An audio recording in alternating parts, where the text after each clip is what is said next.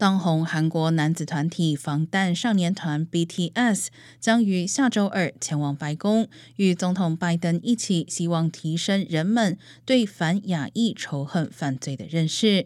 BTS 也是第一组登上《时代周刊》封面的韩国偶像团体，被该杂志称为“下个时代的领袖”。根据仇恨和极端主义研究中心的数据，去年针对亚裔的犯罪增加了百分之三百以上。拜登曾承诺打击激增的反亚裔仇恨犯罪，并在去年五月签署新冠仇恨犯罪法，为执法部门提供识别、调查与通报仇恨犯罪的资源，确保亚太裔社区更容易获取仇恨犯罪讯息。